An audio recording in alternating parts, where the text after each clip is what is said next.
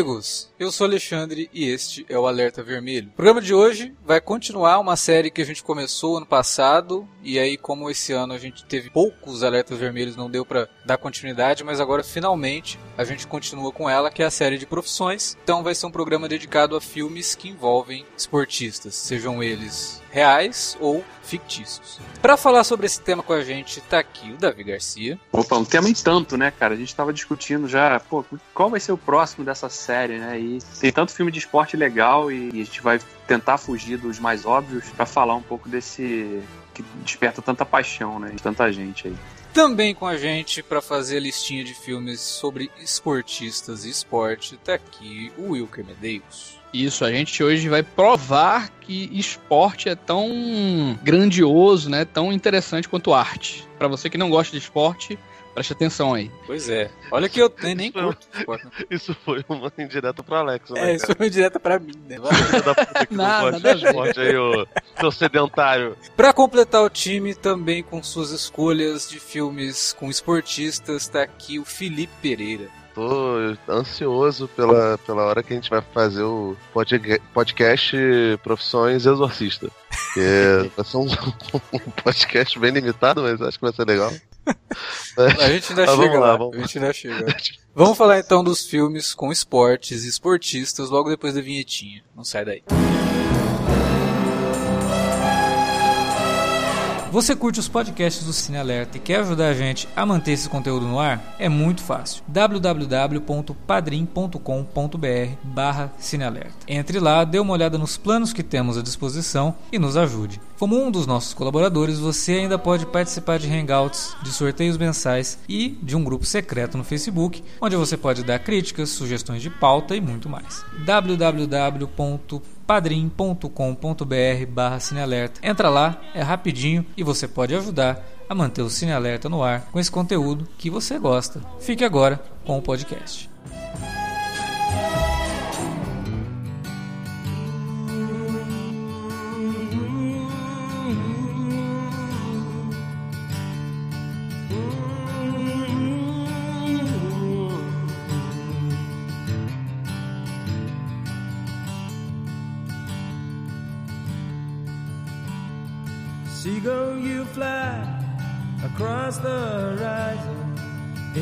Já deu recado lá na abertura, né? Então você que não gosta de esportes, continue ouvindo esse podcast porque a gente vai falar de cinema. Que, né? Por acaso, os filmes têm esportistas. E não é porque você não gosta de esportes que você não vai curtir um filme que tenha esporte como tema. Eu sou um exemplo vivo disso. Para começar essa lista, vamos chamar aqui primeiro o Davi. Davi, fala aí qual é a sua primeira escolha. Olha, cara, minha primeira escolha, é, muita gente certamente conhece mais pela série que veio, foi derivada desse filme, do que do filme em si, né? A gente, quando a gente estava discutindo antes no, no bastidorzinho aqui, quais seriam as escolhas de cada um, né? Aí eu até falei pelo WhatsApp com vocês, né? Friday Night Lights, até o Thiago, né? Tá assumindo. O Thiago, tem que voltar aqui no podcast, cara. Você é o Galvão de Curitiba, pô. Cara, a última vez que ele participou, ele teve que explicar quem ele era, cara. É, o cara é só o criador do site, né? Sumiu, abandonou é, ele, ele virou, ele virou nosso Roberto Marinho, entendeu? É, só, só, só deixa lá o, os dividendos no final do mês, né? Quando eu comentei sobre a minha primeira escolha, o Thiago falou assim: Ué, existe filme dessa série? Eu falei assim: Não, existe o filme que gerou a série, né? A série Friday Night Lights, que foi é, bem comentada na época, né? O pessoal gostava muito, foi aclamada pela crítica. Não teve muito sucesso de público, mas era uma série muito bem criticada. Era, contava com Kyle Chandler como protagonista, né? Mas o filme, que por sua vez é baseado num livro que conta a história de bastidores de uma cidadezinha no Texas, a, a vida da cidade girava em torno do time de futebol local, futebol americano, da escola, né? O time, porque nos Estados Unidos tem muito essa cultura, né? Das escolas, as faculdades têm os seus times e tem as ligas estaduais, as ligas que, que envolvem realmente uma, uma, disputa quase profissional, né? Embora só, só tenham atletas amadores. E, e muitos dali, dessa, desse universo, saem, vão para as faculdades e lá acabam se tornando jogadores profissionais que depois vão entregar, integrar a NFL, né? Que é a Liga Profissional Americana de Futebol. É, mas o, o, filme, ele. Eu, eu gosto muito desse filme. Eu gosto mais da série, para ser bem sincero, mas eu gosto do filme porque ele, ele tem coisas bem interessantes no, na discussão de que, do que envolve o, o, esse mundo do esporte, né? as pressões, as, é, a, a, os anseios de quem está envolvido naquilo ali, é, como que uma cidade se conecta com o seu time e como essas pessoas que fazem parte do time, que são adolescentes, estão no, né, no segundo grau ali, como eles respondem né, à pressão dos cidadãos da, da cidade, porque é, é, diferente, a gente não vê isso aqui no Brasil em termos de. A, a, paixão que a gente nutre aqui pelo esporte, principalmente pelo futebol, né, o futebol mesmo, não o futebol americano, é, é mais ligado a time profissional, né? Mas nesse filme, o destaque é que um filme é um time local de garotos, né? Adolescentes. E, e a cidade está há muitos anos sem ganhar um título estadual. Então você vê as pressões vindo de cada lado, pais é, dos, dos, jogadores, né? A própria imprensa local também, que cobre aquilo, acompanha o time como se fosse assim, a coisa mais importante do universo. E, e, e isso, como isso vai exercendo uma pressão sobre cada um, sobre o técnico, sobre os jogadores, sobre a estrela do time, que né, chega um determinado momento do filme que ele, os, os jogadores estão treinando numa sala lá, fazendo treino físico, né, de, de academia, e alguém questiona, pô, você não vai treinar? Não, ele fala assim, não, não precisa dar uma de Romário, não, pra, treinar pra quê? Eu já sei o que fazer, né?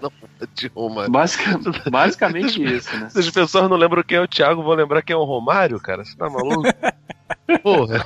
Não, só uma, aí... uma, coisa assim pra, pra, pra, pra deixar o, o, ouvinte mais ou menos inteirado. Diferente hum. do que acontece aqui no Brasil, categorias inferiores dos, dos esportes americanos, tanto basquete, futebol americano, beisebol eu já não sei, mas principalmente basquete e futebol americano, não tem, os clubes normalmente não têm escolinhas e categorias inferiores. Aqui no Brasil, não é só o futebol que acontece, basquete, vôlei, todos esses têm categorias de base, tem categorias de mirim, pré-mirim, mirim, é, juvenil, juniores, às vezes sub-23, sub-20 e os profissionais. Lá não, eles captam as pessoas, os garotos nas escolas e nas, nas universidades. O Remember Titans também fala sobre, sobre isso. No caso, Tudo pela Vitória é a mesma coisa. Também é, é ambientado nessa época aí. Cinematograficamente falando, o filme que é dirigido pelo Peter Berg não tem esses grandes momentos, né? Grande, uma sequência assim que fala, nossa, olha. Mas o, o filme ele, ele, é, ele se pega mais no enfoque micro, né? Na, como que um jogador, por exemplo, esse que eu citei antes, né? O que é o grande destaque, né? O grande craque. Ele não leva muito a sério a questão da preparação atlética da coisa, confia muito só no talento natural que ele tem. E isso acaba se é, ele acaba pagando um preço por isso, né? Porque quando o campeonato daquele ano começa, no primeiro jogo, ele sofre uma lesão muito séria no joelho, né? E ele logo sai, né, do jogo e tal, e até um background desse personagem, ele é um cara muito carente, vive com tio, né, foi criado pelo tio, né, não tem pais, não sabe exatamente qual é a história dele, só sabe que ele vive com tio e eles são, né, óbvio, obviamente muito pobres, e ele vê no esporte, né, a entrada dele no esporte como a única oportunidade dele na vida, porque ele não é um estudante de, de destaque na escola, ele é o, o, destaque que ele tem é porque ele é o craque do time de futebol americano da escola, né, e tá tendo ali a sua primeira grande chance, que é disputar o campeonato estadual e atrair a atenção de olheiros de outros lugares, né, de faculdades, para receber um convite poder realmente galgar esse espaço para se tornar um jogador profissional. E na primeira partida ele, ele, se lesiona gravemente. E aí depois fica aquela questão do, dos médicos que, ah, não é nada grave e tal, pode voltar. E ele, ele também acaba, né, fingindo que tá tudo, tá tudo bem e tenta voltar, mas vê que não tem mais condição nenhuma. Até que o tio resolve levá-lo para uma outra cidade para fazer um exame clínico mais profissional mesmo, né, com um ortopedista. E o ortopedista fala que, olha, seu ligamento já era, né? Você não tem condição nenhuma mais de jogar no curto prazo, né? E eu não, não diria, diria até que você não tem mais condição nenhuma de jogar, né? Ponto. E aí, nesse momento, o cara ele tem uma reação muito é, agressiva, né? Dizendo que o cara tá falando aquilo simplesmente porque ele torce pro time da outra cidade. É, então é um nível da coisa de competição que se tem e que se estabelece já desde cedo nessas, nessas ligas locais estaduais, né? E, e o filme, ele, ele tem muito desses momentos, né? Ele, prega, ele pega um outro momento que é um outro personagem que é que tá no time também, que o pai dele foi campeão desse, jogando pelo esse mesmo time local 20 anos atrás, só que ele não, acabou não se tornando um jogador profissional e vive a frustração dele em cima, jogando todo em cima do, filho, do, próprio filho. Porque ele quer que o filho se dê bem e ele vê que o filho não tem assim tanto talento, né? E o filho também tá, não, talvez nem, nem queira estar tá mais jogando aquilo ali. E, e, o pai tá o tempo todo, né? E tem um momento do filme, inclusive, que o garoto erra uma jogada no jogo, o pai sai da arquibancada e vai dar um esporro no filho dentro do campo, porque o cara errou, porque o garoto errou a jogada. Então você vê a relação de pai para filho, né? A pressão que se estabelece ali, o pai vira alcoólatra, e tem esse histórico todo da frustração dele lá atrás não ter vivido o, o que ele esperava que fosse viver e que ele projeta aquilo no filho. E o filho tá falhando e ele acha que vai ser mais um fracasso na família também. É, tem o técnico, que é feito pelo Billy Bob Thornton, que é um cara que tá sofrendo pressão também de todo quanto é lado, porque o time tá muito tempo sem ganhar, a imprensa local já tá questionando o trabalho dele, o cara tá fazendo compras no mercado, tem um cara falando assim, é, esse ano, né? A gente vai levar, né? É, aí ele, é, vamos levar e tal, não sei o quê, mas se isso não acontecer? Aí ele, é, se não acontecer, já sabe, né? Cara já dá, já dá aquela indireta, né? E até a filha dele tem uma reação de perguntar, pai, a gente vai ter que se mudar de novo? Que é o outro lado, que é dessa vida de, de, de, não só do atleta, mas do, do profissional, né? Do técnico, tá sempre envolvido e tem essa ameaça de fato, né? No Brasil isso é muito constante no futebol, com mudanças de técnico a todo momento. Mas lá fora tende-se a ter uma paciência maior. Mas você vê que mesmo num nível é, semi-amador, né? Amador, no caso, que é uma liga estadual, os caras sofrem pressão também, porque a comunidade enxerga o time como a coisa mais importante que pode existir ali para aquela cidadezinha.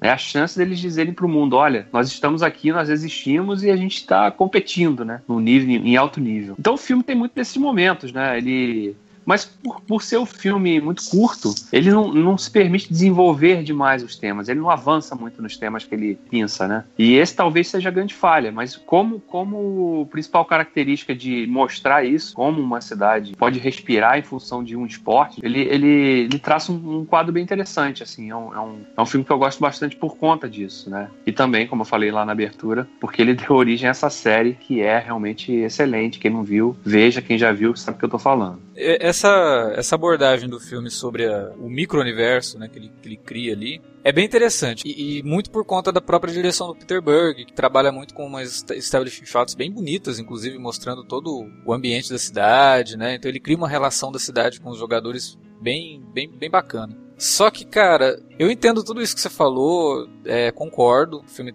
tenta jogar bem esse, esse tema da importância que o futebol tem para a cidade. Só que os personagens são muito rasos. Sabe, eu acho eles muito estereotipados. Para mim, ele é, ele é o filme de esporte modelo que muitas vezes as pessoas que já não curtem muito esporte preferem utilizar como exemplo para não curtir os filmes de esporte, sabe? Então você tem os personagens estereotipados. É, em alguns momentos do filme, Parece até que ele foi escrito por alguém que não curte muito futebol americano, sabe? Porque a hora que você entra no campo, tem o jogo mesmo, e que o técnico vai dar instrução, a única coisa que ele fala é entram lá e joga futebol sabe? Pô, cara, é, tipo como se o técnico fosse o Renato Gaúcho, tá ligado? É o motivador. Fala, aí galera, vamos lá, buscando três pontos, é isso aí. Bola no, no, no Douglas Pifador. E é isso. E, é, e, como o filme não constrói nenhum tipo de elemento que vai fazer com que o espectador realmente acredite que aquele time é, seja capaz de vencer, porque não tem, sabe? Tipo, você não tem eles treinando, você não tem o técnico dando instrução nenhuma em termos de estratégia, você não tem os jogadores demonstrando que eles entendem isso, que eles sabem fazer isso eu, eu achei muito difícil me conectar com esse filme. Eu achei ele muito raso. É, realmente todos não tem tática, não tem nada. Tem, tem, um, tem um momento do, do Billy Bob Thornton, né, que é já depois que o campeonato está se encaminhando já para a reta final, é, que ele tem um momento ali no vestiário, né, que ele tem um discurso legal ali do, ah, é, dos garotos um discurso e tal. motivacional. O Billy é. Bob Thornton tá ótimo, eu acho o ator Sim. interpretando ele tá muito bem. Ele e é, é um, e é o, o, personagem é um personagem que tá o tempo todo pressionado, mas que o Billy Bob Thornton leva aquilo como se fosse nada, né? Uhum. Ele não ele não altera o tom de voz, ele, né, ele não grita ah. assim. O Peter Berg ele é um cara que tem uma carreira muito doida, né? Tipo, é uma gangorra bem louca. O filme mais conhecido dele anterior a esse foi O Bem-vindo da Selva. Depois ele fez um monte de filme horroroso, fez Battleship. E aí teve um retorno, né? Tipo, a ribalta com os filmes que ele fez com o nosso querido Matt Damon Reserva, o Mark Wahlberg. Foi o Land Survivor, o Horizonte Profundo e agora o Dia do Atentado, né? É, que são filmes que têm um apuro técnico muito bom. O som desses filmes é muito bom. E no Tudo pela Vitória, ele tem esse apuro e outros, é, outros termos técnicos muito bons, entendeu? Só que, de fato, cara, ele apresenta uma história que é muito, muito fraquinha. Não sei se é por conta disso que você falou, Davi, que, tipo, eles deixaram para desenvolver os temas mais, mais pesados na série, né? Não sei se isso já era um projeto deles de, de esticar isso para uma série. A série durou quatro temporadas e tal. Às vezes a gente falta disso também, né? E de, disso principalmente que o, que o, o Alex falou, de discussões de termos táticos. Uma das minhas escolhas que eu tive que deixar de lado é um filme do, do, do Friedkin, que é o, o Blue Chips, que é um filme com Nick Note. Nick Note faz um, um técnico de basquete e que é sensacional, cara, porque ele reúne um monte de estereótipos de, de treinadores, especialmente de futebol, que são os que a gente tem mais proximidade, assim. Ele, pare, ele tem momentos que ele parece Muricy Ramalho, tem outros que ele parece Vanderlei Luxemburgo, de ficar falando que ele que inventou tudo, que fez um monte de coisa. Tem outros que ele parece Tele, Tele Santana, ele fica discutindo com, com o juiz, ele apita o jogo com ele. E esse filme, ele mostra a tática assim, mas nua e crua, cara. E mostra a época do draft, né? Que a gente tá até se aproximando agora, que é a época que os, que os times de basquete buscam os jogadores da universidade. E dentro desse elenco, inclusive, tem o Shaquille O'Neal, novinhos, que o filme é de 94 deve ter sido gravado em 92, 93. E esse filme, cara, ele é visceral pra caramba com relação à tática, essas coisas todas. Então, tipo, não é uma desculpa. Pô, o, o filme pode ser emocional e ele pode falar sobre, sobre táticas e não, não ser, sabe, tão tati-bitate como, como, sei lá, o que a pessoa poderia acusar, né? Mas assim, eu entendo o que o Davi trouxe o filme. Eu acho que é importante, porque é um, é um dos motivos que a gente também escolheu falar, né, sobre os filmes de esporte, que é como que, os, como que o esporte, ele, é uma, ele uma faz parte da vida das né? pessoas. É, ele faz parte da vida dessas pessoas. Esse é um filme que exemplifica bem isso, mas poderia fazer isso de uma forma mais interessante, que conectasse melhor. Eu acho que ele faz isso de uma forma muito fria.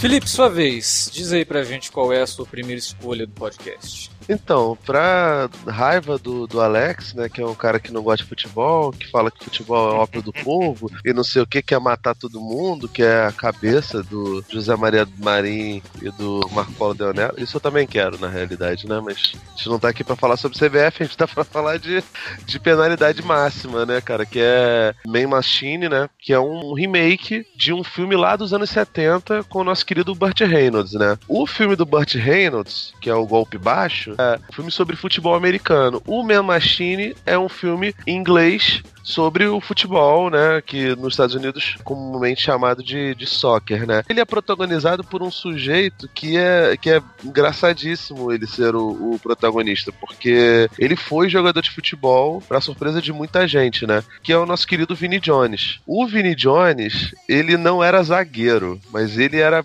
conhecido por ser bem parecido com o Júnior Baiano. O Davi teve a oportunidade de ver o Júnior Baiano jogando no time dele. O Júnior Baiano era famoso pela sua tesoura, que é um golpe que a pessoa dá com a perna, assim, quase destrói a perna do, do jogador adversário, né? E o Vini Jones, ele era assim também, cara. Tem uns vídeos, eu vou depois pedir pro, pro Alex botar na, na- no post, que são impressionantes, cara. Ele era muito violento, o Vini Jones. Ele era volante, né? Ele jogava de, de cabeça de área. E o filme mostra a história de, de um jogador de futebol que era o craque do time dele, era o camisa 10 e se mete em alguns, algumas confusões e ele vai pra, pra cadeia basicamente por ter feito arruaça e também tem a moral dele discutida por ter supostamente entregue o, o jogo, né? Nesse ponto, ele é um pouquinho diferente da versão de 74, né? O Man Machine ele não deixa as coisas tão, tão é, reveladas, ele é meio sutil. E o Vinnie Jones, que vinha dos sucessos que ele fez lá com, com o Guy Ritchie, do, do Jogos Trapaços e Dos Canos Fumegantes, trouxe metade do, do elenco do- dos filmes do Rich pra esse filme. E, cara, é sensacional. O, o Jason Statham faz um sociopata que é um, um goleiro. Cara, mas é muito. É muito tosco. É muito tosco e é muito bom, cara. Porque Sinto ele. falta ele... do Jason Statham dessa época, cara. Dessa época Pô, dele cara. com o Guy Ritchie lá dos anos 90. Ele era maravilhosinho, né, cara? Pô, é uma pena realmente que bom, ele, cara. que ele tenha. Ele que se tenha entregou a coisas um, assim. a um estereótipo, né? Depois, assim, tipo, ele só faz isso. É, que é o que começou com, com aquele filme lá do, produzido pelo Luc Besson, né? Carga, carga explosiva, Carga né? explosiva. Mas o os dois adrenalina dele são foda, hein, cara. Ah, é, Adrenalina é bom. né? Mas É. in- infelizmente ele parou de ser o, o cara engraçaralho. Pô, cara, ele, ele tinha uma veia cômica que pra mim funciona muito mais do que veia dramática, né, cara? Porque ele não, não É dá. que inclusive ele, ele, ele exibiu bem essa veia cômica no último Velozes, né? Toda aquela, Sim, sim. aquela cena dele com o bebê e tal, que eu até comentei que lembrou aquele filme com o Clive Owen. É, Eu acho que é mais por- foi por questão mais de necessidade mesmo da mídia mesmo, né, cara? Da, da própria indústria. E colocar ele como um astro de ação, né? Estavam precisando ali É. de astros de ação e ele causou de ser realmente por muito tempo ali um dos grandes astros de ações ali da- dos anos 2000, né? Por ali. Pois é, mas e hoje em dia, infelizmente, ele não, não chama, né, cara, público pro, pro, pro cinema, né? Tanto que a maioria dos, dos, dos filmes de ação dele estão indo direto pra, Home video, né? pra home video, que é uma, uma pena. Mas assim, cara, no Mia Machine ele está, ele tá sensacional, o Vinnie Jones tá, tá, tá sensacional e, tipo, ele tentando bancar o, o craque de bola é impressionante, cara. Até porque, por favor, antes de vocês verem o filme, tentem ver o- alguns vídeos dele. O, o Jones, ele é nascido em Watford, mas ele jogou pela seleção galesa. Por quê? Porque ele não era bom o suficiente pra jogar na Inglaterra. e aí, cara, ele jogou. Eu não sei se ele, se ele chegou a jogar com, com o Craig Bellamy, com o Ryan Giggs, isso eu não, não, não vou saber precisar, mas ele jogou durante um tempo, desistiu na carreira bem cedo e fez os Jogos Trapaças, né? Nos Jogos Trapaças ele já tava já largando o, o futebol, e o pessoal, nossa, cara, que cara grande, não sei o que e tal. Ele era agressivo, batia pra caramba. E, cara, ne- nesse filme, inclusive, pô, eles discutem umas paradas táticas, é muito engraçado. O, o humor nonsense do, do, do, do filme é absurdo. As piadas são, são muito loucas. E é, e é de um diretor que fez, infelizmente, só esse filme, né? Que é o, o Barry Skolnick, cara. Ele não, ele não deu prosseguimento à, carreira. E, assim, nem se compara, nem se compara a versão que o Adam Sandler fez do, do Golpe Baixo, não, cara. Esse filme é muito melhor. O primeiro que ele não é tão maniqueísta quanto é o filme do Adam Sandler. No, final, o cara lá buscar a, a bola e. Ai, vamos atirar nele. Ai, ele é mal, não sei o que. Que também tem no filme do. do do Burt Reynolds, mas nesse do, do Adam Sandler é tipo, muito mais carregado, entende? As brincadeiras é, com, com a cadeia americana e o, o bonde dos negros se aproximando pra fazer não sei o que e tal, tipo, essas coisas eu acho que funcionaram nos anos menos- 70 e no filme do, Adam Sandler são muito, muito ofensivas, né? Não, com certeza, né? To- esses filmes do Adam Sandler, eles carregam isso mesmo, como a gente até já comentou. Mas eu, mesmo naquela comédia pastelona que o Adam Sandler fez, ele eu acho que consegue transmitir em alguns momentos aquele, aquele efeito, né? Meio coliseu ali, né? De colocar os presos luta, jogar com os guardas e tal, e você sempre trapacear, né? E eles se divertirem com aquilo ali, a galera massacrando os presos, né? E tal. E ainda assim, né, velho? Aquele filme do Adam Sandler consegue pegar um pouquinho, né? Imagine o Me Machine, né? Pô, cara, o Me Machine nesse ponto ele é muito bom. E tem um monte de gente, cara. Tem o Danny Dyer, o David Kelly, velhão, cara. É, o próprio Jason Statham, o, o Jason Statham fazendo o goleiro, tipo, ele tem. Ele fica dando uns golpes no ar que lembra muito aquelas coisas horrorosas que o Benji do Super Campeões fazia, tu lembra? Aquele desenho japonês? Com Que, que ele, certeza. que ele ficava dando golpes de, de cara. Tá merda, era muito ruim, mas no, no, no. Carlos, Benji, É né? muito bom, cara. Tem, tem o Jeff Bell, cara. É um filme muito, muito divertido. Tipo, é, é uma comédia completamente descompromissada e que, que te entretém pra caramba, entendeu? E, cara. Trata ali de uma paixão nacional, talvez o esporte mais aplaudido pelo, pelo público em geral, mais popular, e, e fala bem, cara. Tipo, não é, não é, não é um filme raso, ele tem suas, suas, breguices, suas cafonices, mas funciona muito bem nesse quesito de mostrar ali dois lados opostos e como o esporte pode unir pessoas tão diferentes e tribos completamente diferentes, entendeu? Ele foge da, do, do lance, por exemplo, do estereótipo, né? Porque seria muito fácil, por exemplo, ele replicar o que aconteceu lá nos anos 70 e botar umas cheerleader negras, sabe, trans, como, como fizeram no filme de 70 e como fizeram também no, no, no filme do Sander, entendeu? Mas ele não apela para esse estereótipo. Se tem um personagem homossexual, ele é um personagem homossexual normal, né? Tipo, isso já demonstra bastante como a, a mente do, do, do, do britânico médio é muito mais, né, muito superior, assim, em maturidade em comparação com o do americano médio, por exemplo, né?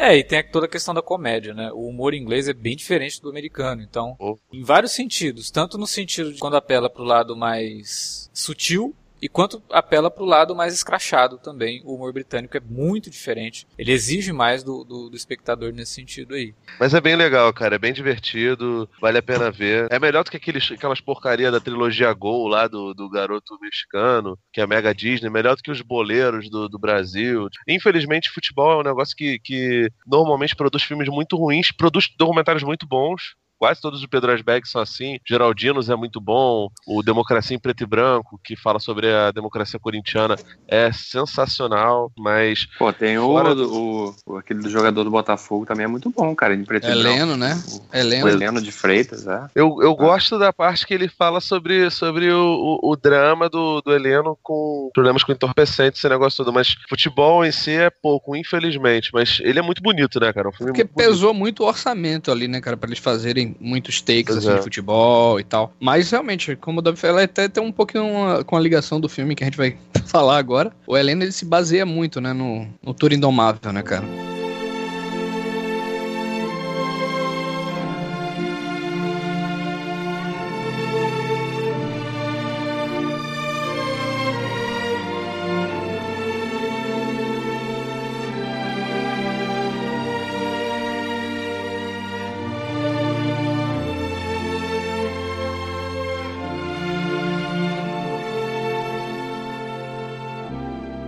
Wilker, vai lá. Agora é sua vez. Diga qual é a sua primeira escolha. Bom, é, já citei já, né, o Tour Indomável, vamos falar daqui desse filme. É complicado, né? Já vai eu falar desses filmes assim. Ah, o Wilker, o Wilker não sabe brincar, pra você que não Ele roubou, roubou. Ladrão, ladrão, babaca. começa babaca, falando, vai se fuder. Friday Você vê Night tá. Lights, Me Machine. Aí vai, Wilker, escolhe aí teu filme.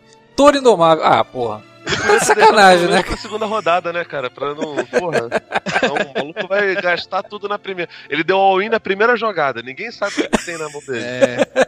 É. É fogo mesmo, né, cara? Porque é, a gente fica. Vamos fazer, né, o, a biografia do Scorsese, mas nunca sai tanto filme, né, cara? Acho que tem que dividir em dois ou três, né, Alex? Que nem o do 007 só, né? É, não tem como, é muito filme, cara. E tipo, o Scorsese é Scorsese. Não dá pra você falar de um filme do Scorsese em, É. sei lá, 15 minutos, 10 minutos. Todos os filmes do cara merecem um, um podcast, É. sabe? Mas é o que Até a gente se vai for- fazer aqui, né? Agora. É, tomara, tomara. Vai lá. Boa sorte. Tour Indomável lá de, de 80, né? Dirigido pelo próprio Scorsese mesmo, que tem o, o roteiro aí assinado pelo Paul Schrader, parceiro, né, do Scorsese já, e o Mardick Martin, e é baseado no livro do próprio Jake LaMotta com o Joseph Carter e o Peter Savage, e é impossível, cara, falar desse filme sem tocar num assunto meio que que precede, né, cara, o que aconteceu, né, para antes desse filme acontecer, na verdade. Além dele ser um clássico imortal, né, do cinema, que a gente já comentou aqui, é talvez, eu acho que o auge, assim, da carreira do Scorsese com o De Niro, sabe, cara? E também acho que é a obra responsável por trazer, entre aspas, o Scorsese de volta à vida, né? Pra quem não sabe, o Martin ali tava, final dos anos 70, ali tava bem mal, assim, com, em relação a drogas, né? Com problemas de criatividade e tal, e tava sem conseguir emplacar projetos, né? E o De Niro, eh, ele quis, né? Ele queria fazer esse, esse filme, ele leu o livro e ele quis interpretar, né, esse personagem. E ele queria que o Martin dirigisse, né? Que o Scorsese dirigisse de qualquer maneira e ficou insistindo bastante, né? Ainda que meio, Scorsese meio descrente ainda com essa ideia. E ele esperou, cara, esperou o o Scorsese maturar essa ideia e tudo mais. Então acho que assim, não cabe aqui agora a gente entrar em aspectos mais técnicos, né? Pra gente discutir. É uma obra realmente magnífica, assim, acho que em todos os sentidos. Eu tava vendo, é, revendo pra gente ver o que, fiquei impressionado, assim, realmente não é gratuito, né? Os elogios pra ele, é a direção do Martin, toda a inventividade, né? Nas cenas do no ringue. E tudo isso amparado lá pelo talento lá da Tommy Schoolmaker, do Michael Chapman, enfim, né? A gente precisa falar de verdade desse filme num cast especial, cara. Não tem como, né? Mas eu queria destacar aqui, na verdade, mesmo, é o personagem, sabe? Ou melhor, a figura do Jake LaMotta e colocar como alguém, cara, com um talento daquele, né? Num, num esporte que ele tinha, né? Que era chamado lá o Touro do Bronx, que era capaz de derrotar o Sugar Ray Robinson e, tipo, é o cara que nunca foi derrubado, né? Ele até, quando perdia a luta, ele dizia lá, você nunca me derrubou, né? E como tudo tudo, ele jogou tudo isso pelo ralo, né, cara? Devido a, a um temperamento extremamente agressivo, né, cara? E um ciúme doentio que ele tinha, né? E esse filme é, é- é capaz de, retratar, acho que muito bem o box, né? Todo aquele lance ali por trás, né? As lutas, a encomenda das lutas. Inclusive tem uma luta meio que ele tem que entregar, né? Uma cena muito bonita dele, dele chorando. Então a gente vê várias facetas ali do que é o box também.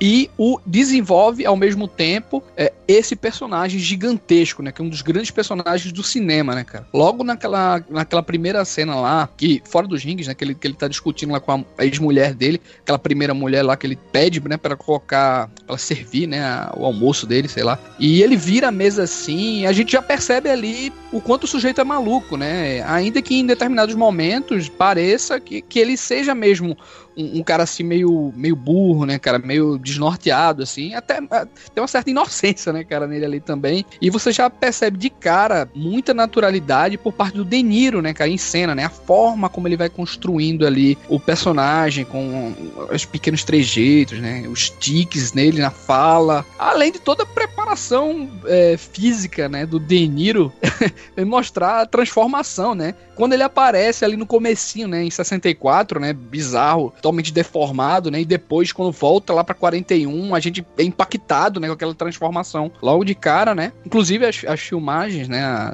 do filme foram suspensas por dois meses para o De Niro, para que o De Niro engordasse, né, cara, o suficiente pra interpretar o personagem. Mas é, é- é o choque de realidade, a crueza do personagem, né, cara, é muito verossímil, né? Tudo ali que que envolve, né? Hum, Vocês, vocês assim, acham isso também do, do personagem? Cara, aí são duas coisas, né? A gente fala assim, pô, o Martin Scorsese é foda, o Martin Scorsese é um gênio. Mas o De Niro também é, né? A gente não pode esquecer isso. Por mais que o De Niro Ele, ele é um deus, ele pareça, é um deus da atuação, cara. parece que ele quer que a gente esqueça isso, né? Com os filmes que ele tem feito. Mas a gente não Uhum. vai esquecer de você, De Niro. Fique tranquilo, Nunca, nunca. né? A gente não vai esquecer de você. Porque você falou, pô, é, talvez seja o, o ápice, né? Do Martin Scorsese, talvez realmente seja. E o cara tava vindo de Taxi Driver, né? Que ele também tinha feito com o De Niro. Aí você fala, caralho, né? Como assim? Que carreira é essa desse cara? E o De Niro, cara, no papel do, do Jake LaMotta, é uma das grandes entregas do De Niro. E uma das melhores químicas dele com outro ator, que é com o Joe Pesci. Exatamente. Fazendo o irmão do Jake LaMotta. Então ele é um filme que... Ele não, não é um filme de boxe. Porque realmente é, é muito pouco boxe que tem no filme. O que tem é realmente impressionante. E o, e o Scorsese filma as lutas de uma forma é, muito inventiva. Que acabou, inclusive, até hoje você vê sendo copiado. O próprio Creed, né? Fez isso. Uma- Não, e ele, e ele disse, ali, é- ele disse que morria de medo de, de fazer essas cenas porque ele, na verdade, nunca tinha assistido coisas de boxe, Uma nem era fã boxe, assim. né? Como é que eu vou fazer essas cenas, né? E, tipo, ele assistia várias vezes as lutas, mas acabou que ele, ele fazendo, né, das, das várias lendas que, que cercam esse filme, né, ele vai, ele vai- vão contando, né, tudo que ele fez nessa questão do, do sangue, ele usou o chocolate, né, pra dar a impressão lá maior de sangue, né, da, Uhum. a questão do- do- da subjetividade nas, nas cenas de impacto, né, você tem uma câmera subjetiva e você vê a- o cara dando um murro na câmera, né, e você, a câmera sentindo aquele impacto lá e tal, e o espectador sentindo, então é, é, como o Alex falou, é muito inventivo tudo que cerca aquelas cenas de ringue, né, cara. E o personagem, o Jake LaMotta, é um personagem. É, quando o americano adora usar essa expressão, né? Um personagem maior que a vida, né? E é esse tipo de personagem, né, cara? E é tão maior que acabou se destruindo, né? É o cara que é, não, não consegue, não cabe dentro de si mesmo, assim. Tipo, ele não consegue controlar os impulsos dele. Por conta disso, só se ferra, né? É, é um, é um grande filme, não tem dúvida nenhuma e merece um podcast inteiro sobre ele, mas não tem como realmente você olhar pra esse filme e não discutir a, a- atuação do De Niro. Cara, o- eu lembro que. Eu acho que eu falei isso até com o Alex. Torino Marvel foi o primeiro filme. Não sei se foi o primeiro filme do Scorsese que eu vi, mas foi o primeiro que eu tenho lembranças e já sabia quem era o Martin Scorsese. E eu acabei vendo ele num, num acaso filha da puta. Eu morava em São Paulo, tava passando na frente de um cinema, que era o Cine Belas Artes, e era uma daquelas noites clássicas, sabe? Que tem um. Passam uns filmes em maratona. É, passaram dois curtas antes, não me lembro agora quais eram os curtas, e passou ele.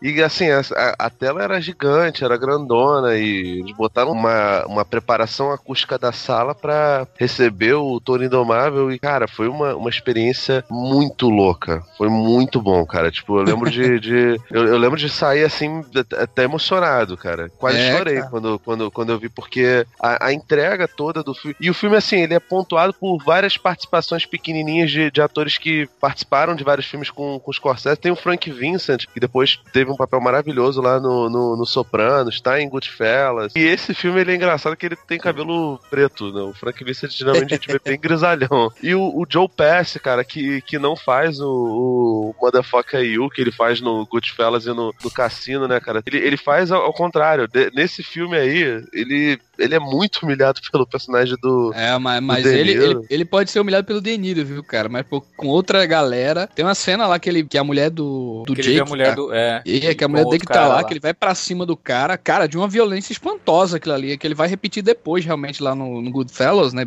Bem potencializado e tal. Mas o, o cara não, não abre. Não, Não. abre pra o próprio Jake, não, cara.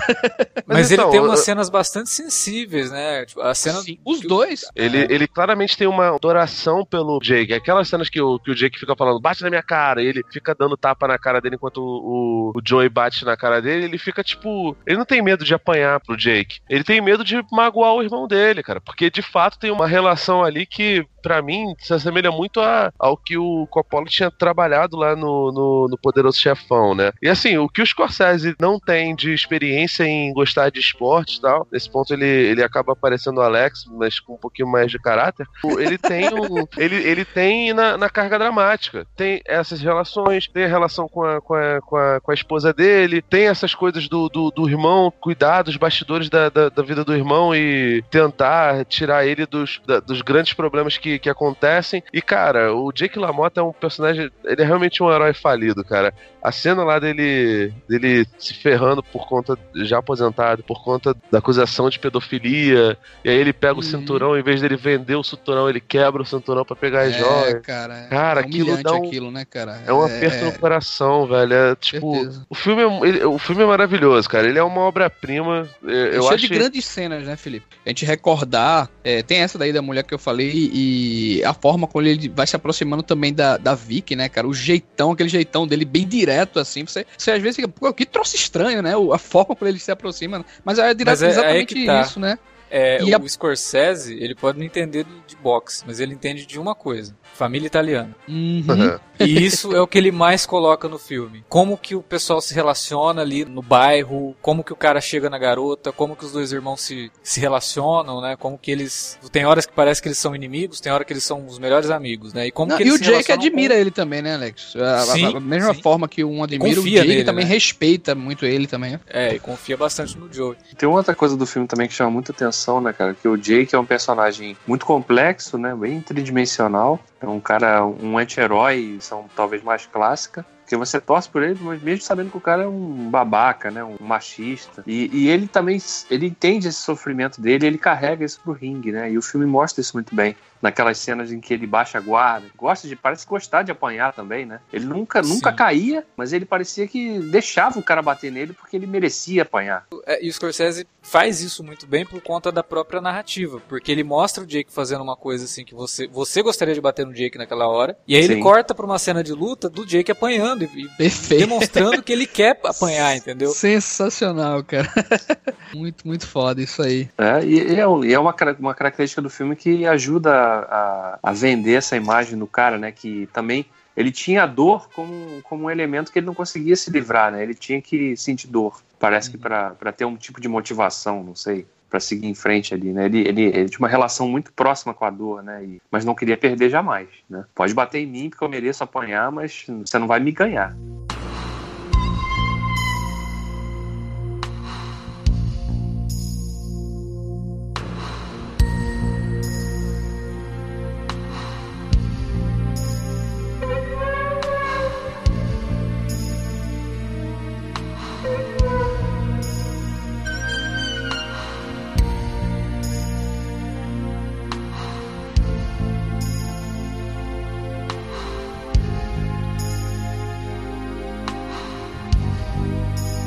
E tu agora, Alex, qual é o seu filme que você escolheu? Bom, meu primeiro filme é até engraçado, porque muita gente se pergunta, pô, mas isso é esporte, né? Encarei que sim, porque tem uma competição, então eu vou, vou encarar como, como é um esporte. Porta sangrante. Pô, podia, Tem né, um cara? cara, tinha um cara, né, tem um, tem um cara, tinha um cara com a camisa do Flamengo passando numa cena, então eu considerei esse filme de esporte.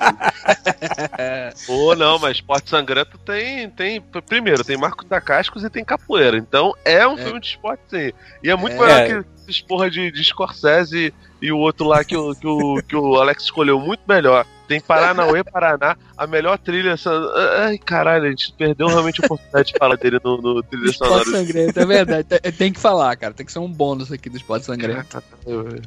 É, de qualquer forma, o freediving é considerado esporte, né? Então, minha primeira escolha é o Imensidão Azul, do Luc Besson, filme de 88, do com- começo da carreira do Besson e um dos grandes filmes que ele fez é, e que trouxe certa credibilidade pra ele, assim, mostrando que ele conseguia trabalhar com grandes histórias, é, grandes cenários e grandes locações, né? Porque o Besson vinha de filmes assim que era não mam- mambembe, né? Mas eram filmes bem fechados em determinados cenários, assim. Imensidão Azul foi um filme que ele mostrou uma qualidade incrível de filmar. é, primeiro que filmar debaixo d'água é um troço bastante difícil. E ele consegue criar imagens magníficas fazendo isso, né? Não sei, eu não sei, eu não fui pesquisar sobre isso, se porque ele é feito muito próximo daquele do, do Cameron, né? É, eu não sei se houve uma conversa entre os dois. O que, que você está desenvolvendo? Porque o Cameron desenvolveu muito para fazer aquele filme dele, aquela ficção científica, né? É o abismo, né? É, é, O Segredo do Abismo.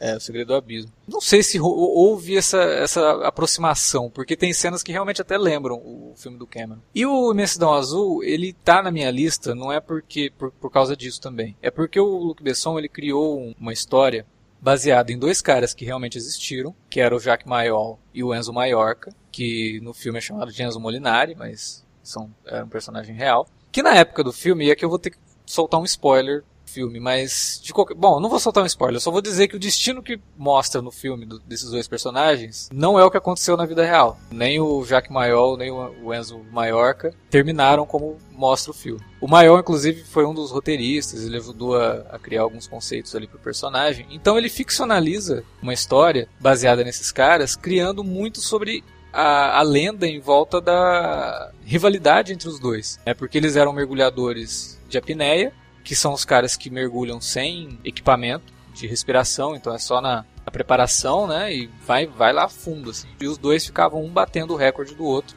nessa, nessa disputa maluca de chegar mais fundo. Tipo, quanto mais fundo você vai sem equipamento, mais você está arriscando tua vida, mais provável que você morra, consiga voltar, porque tipo, você tem que ter fôlego para descer e para subir depois. né? Então, nesse sentido, assim, ele é um, é, um, é um filme bem interessante, tem uma boa participação do Jean Reno.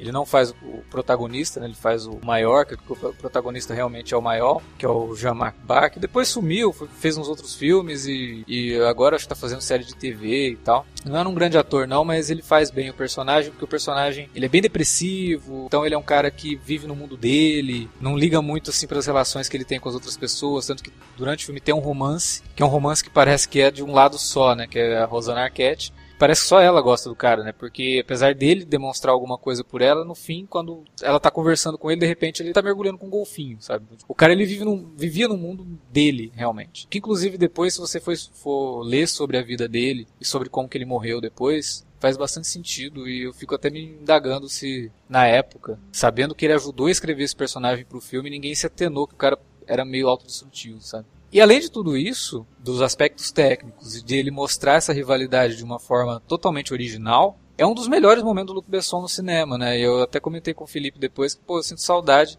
desse Luc Besson, que eu espero que a gente veja agora nesse filme que vai estrear em agosto. Agora no Valérian, né, que é uma ficção científica que remete a um dos grandes trabalhos dele, né, que é o, que é o Quinto Elemento também. Então tomara que o Luc Besson volte a ser esse cara inventivo que ele era no começo da carreira, que parece que quando ele não tinha muita pressão em cima dele, fazia esses grandes filmes. Depois que ele virou o Luc Besson, ele foi só caindo, só caindo, só caindo. Né, o que é uma pena. É um cara que tinha, era, era muito promissor quando começou, e aí chegou num ponto que foi perdendo um pouco essa, essa, essa característica. A- a e é um carreira- filme gostoso de assistir, apesar de ter três horas de duração, sabe? É um filme divertido, porque ele é uma dramédia, ele não é uma drama pesado e tal. Ele tem momentos hilários envolvendo o Jean Reno. O Jean Reno tem uma veia cômica bem interessante nesse filme, inclusive nos trabalhos dele com o Luc Besson, o Jean Reno sempre se deu muito bem, né? Tem uma trilha sonora incrível, principalmente na versão original, porque tem duas trilhas. Ele tem uma trilha do Bill Conte, que é uma que saiu nos Estados Unidos, e a trilha do Eric Serra, que é o compositor comum do Besson que é a trilha original do filme, que é muito boa. A direção de fotografia, tecnicamente esse filme é maravilhoso, assim, ele ele é extremamente imersivo. Você não quer sair daquele universo que é criado pro filme. É impecável, cara. É E- muito bonito. É bonito demais. cara. Nem só as cenas de, de- da água que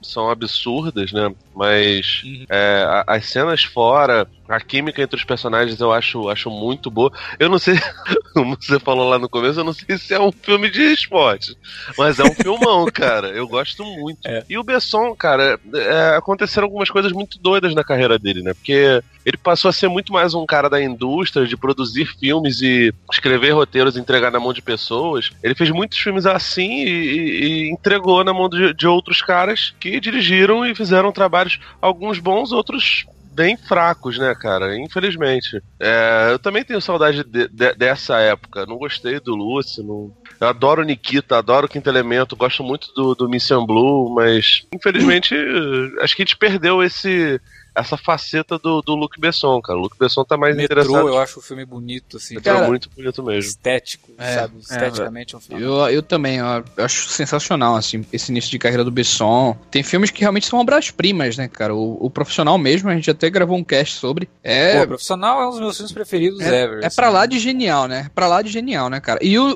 o- esse Lucy, eu achava que ele seria também. Ele até é muito interessante até determinado ponto. Só que eu acho que quando o filme ele propõe uma discussão, quando ele vai desenvolver essa discussão, ele acaba, sabe? Ele, aí me parece um filme meio covarde, assim, na hora que ele vai debater isso aí. Eu Mas- acho que é aí que ele se perde, porque os, os bons filmes do Besson, você vê que ele não propõe grandes discussões, ele só estuda os personagens, sabe? Até o quinto Hum. elemento, ele não tem esse lance de ficar, ah, vamos discutir aqui. Então, quando ele parte pra discussão é uma coisa bem clichê, que é o lance da humanidade, se autodestruir, não sei o quê.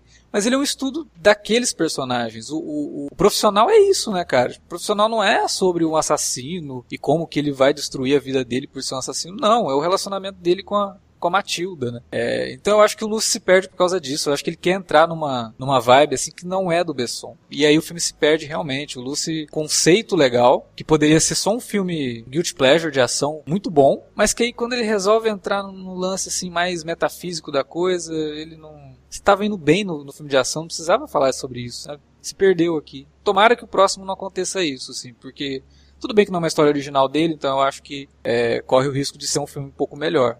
Corre o risco é ótimo, né? Corre o risco se fosse ruim. Eu acho que pode ser um filme melhor por, por não ser uma, é uma história adaptada, né? Ele talvez não se perca tanto nos temas. Tomara. Bonito é. O, o Valerian, se você pegar os trailers assim, você fala, caralho, né? Esse é o Besson raiz no sentido estético. Vamos sei lá, hein, é cara.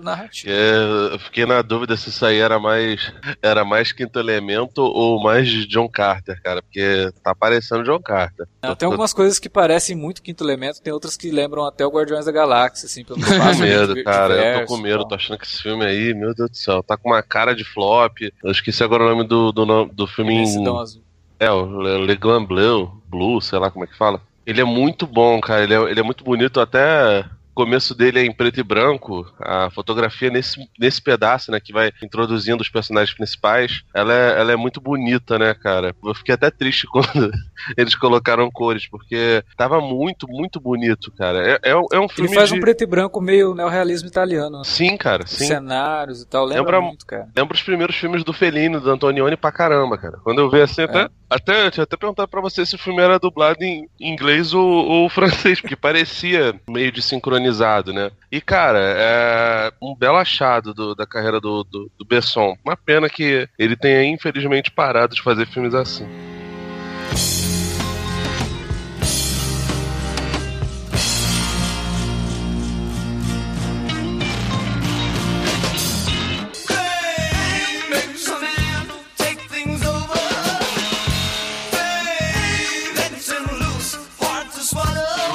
Davi, seu segundo filme, segunda escolha, segunda e última, né? Pois é, cara. Minha segunda escolha é um filme que eu gosto muito. É um filme até razoavelmente recente. É um dos melhores que eu considero, inclusive, da filmografia do diretor, que é o Ron Howard, que é o Rush, que conta a história da rivalidade entre dois pilotos de Fórmula 1 no ano de 1976, o Nick Lauda e o James Hunt. Lauda feito pelo Daniel Broom e o James Hunt pelo Chris Thor Hemsworth. E é um filme que, tecnicamente, é impecável na reconstrução das corridas.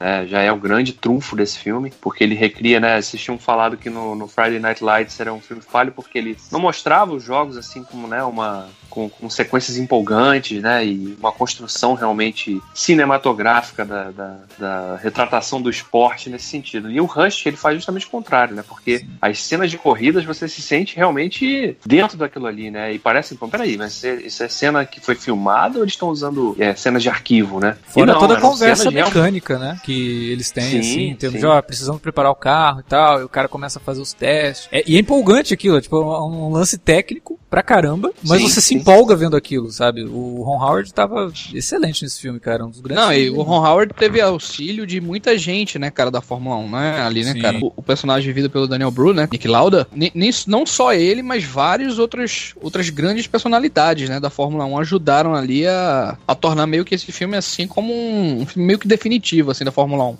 E É. é um troço recente, né, cara? Cara, e o filme é muito feliz, porque ele, ele começa já naquela. né, típico, né? Começa já num, num- num- num ponto da história que é os momentos de auge da história, e aí você corta, volta no tempo, né? E mostra como que esses dois pilotos é, entraram na Fórmula 1, né? A diferença dentre eles, né? O, o James Hunt ali, um playboyzão, na- no sentido mais clássico mesmo, um cara que era bom, bom vivan, né? Solteirão, pegava todas e bebendo pra caramba, fumando. Mas dentro do carro o cara fazia diferença, né? E correndo nas categorias inferiores, né? A Fórmula 1, né? E o Nick Lauda, por sua vez, é um cara que vem de uma família muito rica e que tinha realmente uma linha de, de, de membros dessa família que estavam envolvidas com, ne- com os negócios da família. E o Nick Lauda não, ele vai por outro caminho. Ele, ele quer ser corredor de corrida, de carro de, de corrida.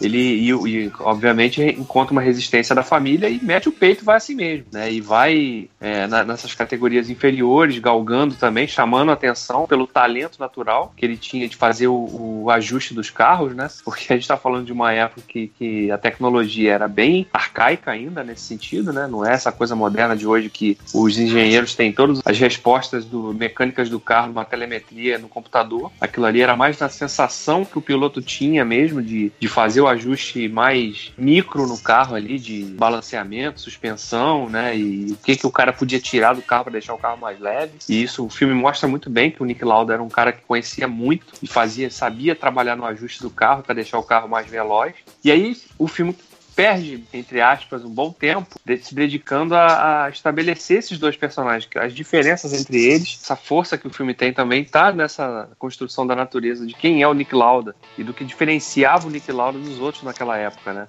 Porque os outros meio que se, se encostavam na- nos engenheiros, nos mecânicos, né? Não se envolviam muito realmente em ajustar o carro e mexer no carro. O Nick Lauda não, ele queria mexer no carro, ele fazia questão de, quando ele já na Fórmula 1 começa no. Ele, ele acaba sendo contratado pela Ferrari, né? Que ele compra a vaga, na verdade, né? Que isso é uma, uma coisa que acontece até hoje na Fórmula 1, né? Muitos pilotos que estão aí compram as vagas, né? Porque trazem dinheiro, trazem patrocínios. Ele tinha dinheiro, tinha o dinheiro da família, apostou tudo que tinha para poder ter a chance dele na Fórmula 1. E aí acaba indo para Ferrari e acaba mostrando pro, né, ele é tratado com um pouco de ceticismo no início, né? Quando ele resolve mexer no carro todo e tirar não sei quantos quilos do carro e bota o outro piloto também que era o queridinho da escuderia para correr no carro dele, no carro ajustado dele, e fala pro, pro, pro chefe da equipe, ó, tenho certeza que ele vai baixar aí, sei lá, uns 4 segundos no tempo. Ele você tá louco? Aí o cara vai cronometrando e o cara realmente baixa o tempo porque ele tinha mexido no carro, tinha tirado não sei quantos quilos do carro para deixar o carro, obviamente, mais leve, claro, mais veloz. Mas o filme também mostra muito isso, né? O, esse lado do quem era o Nick Lauda. E quem vê as entrevistas do Nick Lauda, se vocês forem no YouTube e,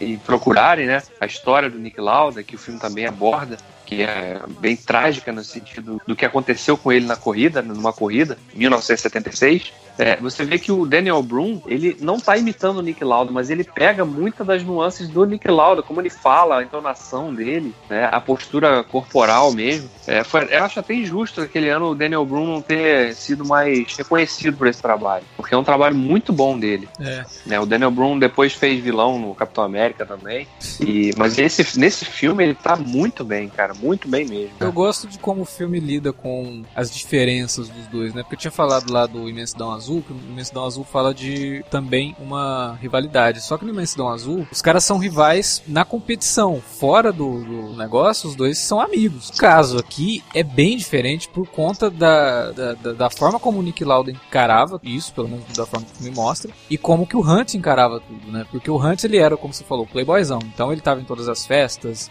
ele era o queridinho de todo mundo, porque além de ser galã, né, de ser bonitão e tal, ele era muito simpático e tinha carisma. O Nick Lauda não, né? O Nick Lauda era o Sim. cara que ninguém curtia ele, porque ele era antipático, porque ele era arrogante. Não, na verdade o cara, meu, eu não vou entrar no carro se eu não souber que eu vou ganhar, e pra eu ganhar eu preciso fazer do meu jeito. E o jeito dele tava Ah, certo. E, não, e outra coisa, né? Era um, ele tinha consciência plena do perigo que envolvia aquele esporte. Tanto que Sim. Um pouco antes do grande acidente dele, né, que, que ocorreu, que acabou deformando, inclusive, porque foi. E o filme retrata isso muito bem, que, cara, que ele, quando ele bate o carro numa, numa uma curva, o carro começa a se incendiar, ele fica preso no carro pegando fogo. É uma cena bem né? gráfica, E ele ficou preso, bem gráfico, ele ficou preso no carro por cerca de quatro minutos. Né? E foi levado para o hospital muito mal, né? ele aspirou muita fumaça, inclusive, ficou muito tempo. O filme também mostra isso, o tratamento de Uhum. choque, né, para fazer a limpeza nos pulmões dele, inserindo tubos, né, garganta dentro ali, para fazer aquela limpeza. E ele ficou muito fodido no hospital por um bom tempo, cara, mas ainda voltou no final da temporada, né, já mesmo com dificuldade, inclusive para poder colocar o capacete, porque você imagina, o cara que teve o rosto todo queimado, né, e, Uhum. e ele botando, tendo que botar um troço comprimido na cabeça ali. Sem falar que ele sofre por- toda a pressão ali, né, cara? Dentro do carro, né? Quem pilota isso aí é, sabe que tudo aquilo ali é- ele tem pressão de todo lado ali, né? Não é só somente entrar no carro e pilotar normalmente, não, né? Pois é, né, tem toda a pressão do dinheiro que envolve aquilo ali, né? É, e, e toda a preocupação. O, o Nick Lauda, ele, antes de sofrer o acidente, ele tem até uma prova que, que ele acha, ele, ele leva né, para a direção e para os outros pilotos, que a prova devia ser suspensa, porque estava chovendo muito, era muito perigoso, né? Aí, aí o James Hunt nesse momento, ah, você tá falando isso porque você tá na frente no campeonato, né? Se não tiver essa prova, eu não pontuo, você também não pontua, mas você tá na frente, né? É uma corrida a menos para que eu possa alcançar, né? E aí os outros pilotos meio que ficam do lado do James Hunt, realmente. E nessa corrida até o Nick Lauda ele vai meio que a contragosto, mas num dado momento ele abandona a corrida. Ele não tem condições, tá muito perigoso de correr aqui. E pouco depois ele acaba se acidentando também numa outra corrida. Cara, eu acho que esse filme, ele, ele trabalha com uma coisa que é muito bacana dentro do esporte mesmo, da Fórmula 1, que é a mudança de ideia do que é ser um piloto de Fórmula 1, sabe? Ele meio, ele meio que ele faz a transição, né, dos, dos antigos pilotos para os novos pilotos, assim. O James Hunt, né, para quem não sabe, ele, ele ficou conhecido ah, por muita gente como o último romântico da Fórmula 1, né? Ele levava essa vida realmente de boêmia, né, de cara que tava em festas, de cara que não parecia realmente, entre aspas, um atleta, né, assim, não levava aquela coisa mais a sério e tal. E em contrapartida, o Nick Lauda, a- a- além de todo esse aspecto aí de personalidade que o Alex citou, ele era um cara muito técnico e visava bastante, assim, a contexto do que era o automobilismo mundial e do, que- e do que isso significava para as pessoas, entendeu?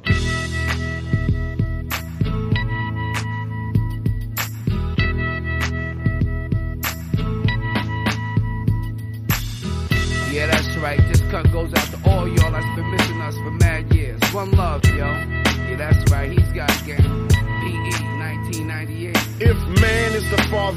Felipe, vai, sua última escolha. Então, é, como eu tinha falado lá na primeira parte, a minha segunda escolha é um filme de, de basquete, né? E eu fiquei, tipo, numa dúvida cruel, porque eu tive que abrir mão do Blue Chips, né? Que foi o filme que eu citei lá no, na hora que a gente falou do, do Tudo pela Vitória, pra citar um outro filme que é muito, mas muito bom mesmo. Que é o nosso querido Jogada Decisiva, né? O He Got Game do, do Spike Lee. Esse filme, ele já começa muito bom porque ele é protagonizado pelo Denzel Washington, né? O Denzel, ele faz um sujeito, assim, que é bem turrão, né? E que volta da, da cadeia. Na, na, na condicional dele, ele tem que convencer o filho dele a treinar de novo, voltar a treinar e fazer um teste pra virar um jogador de basquete, né? No final das contas, o garoto acaba conseguindo, né? Mas a trajetória pra que o garoto se tornasse um jogador de basquete é, tipo, muito absurda e ela, cara, é uma gangorra emocional muito grande. É, na, É, na verdade, assim, vamos contextualizar melhor, porque tem um lado político no filme que eu acho bem interessante. O Denzel ele tá preso, e aí ele é chamado pelo diretor da prisão,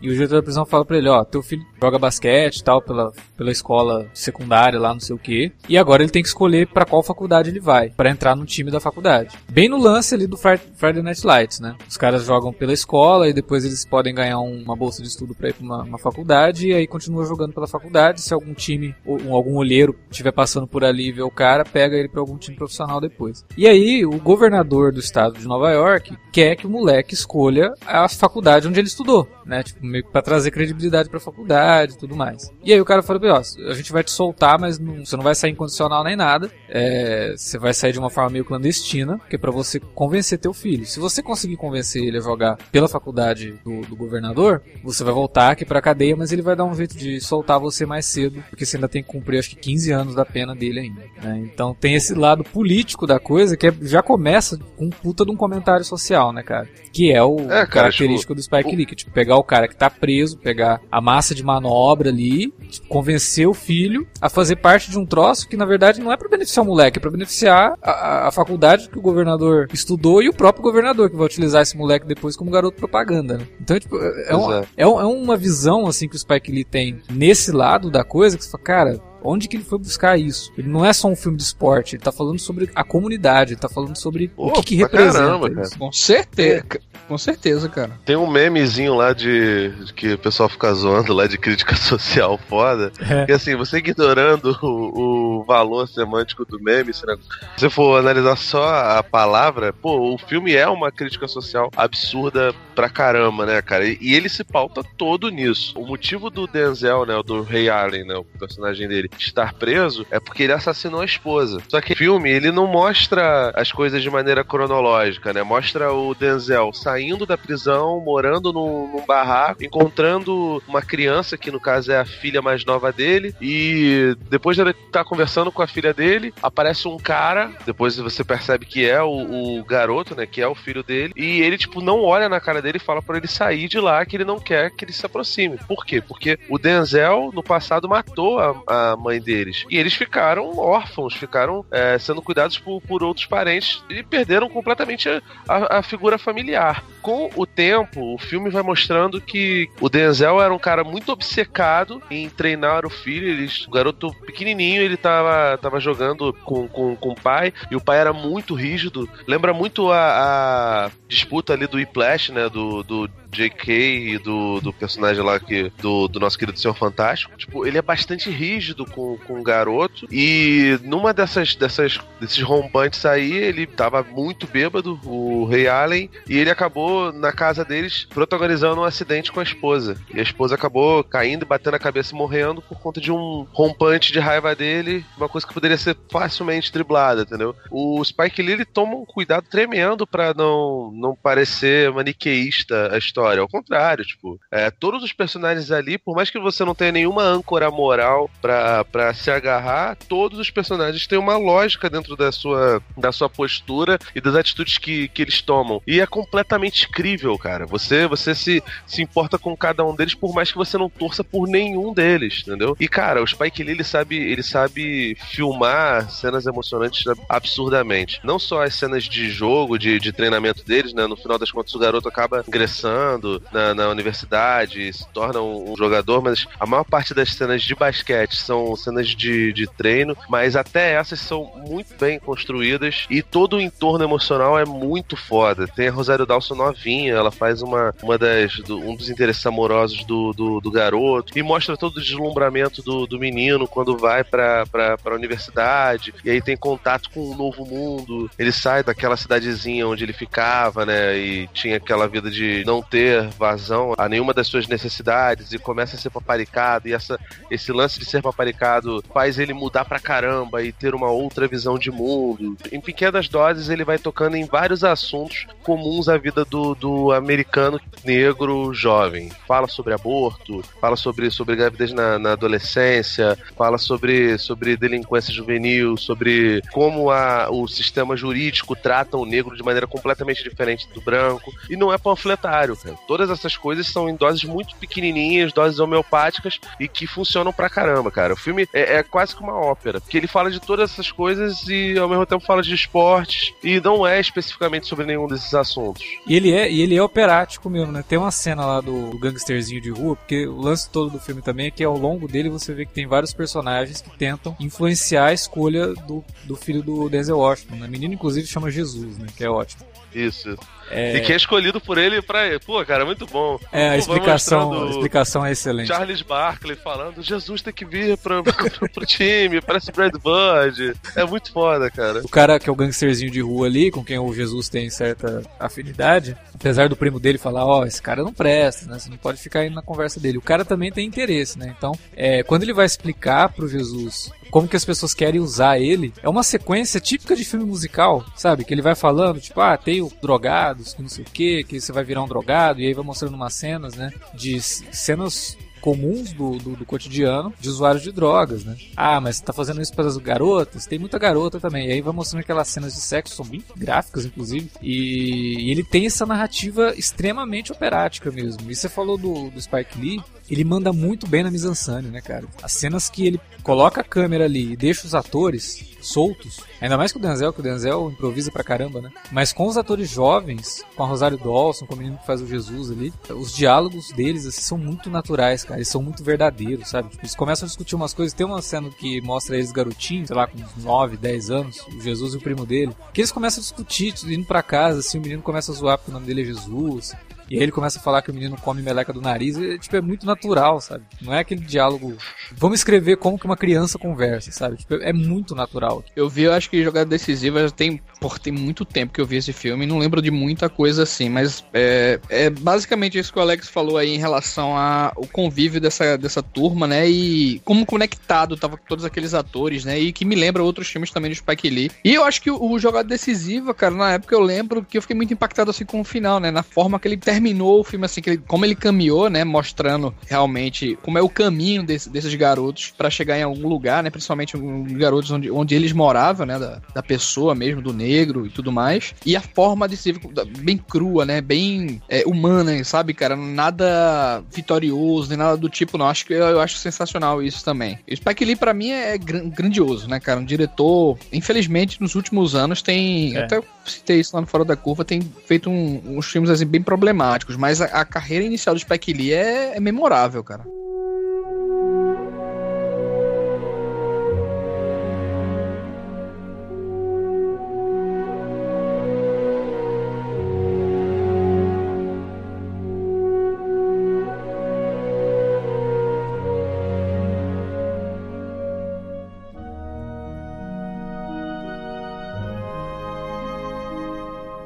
Vai Wilker, sua última escolha.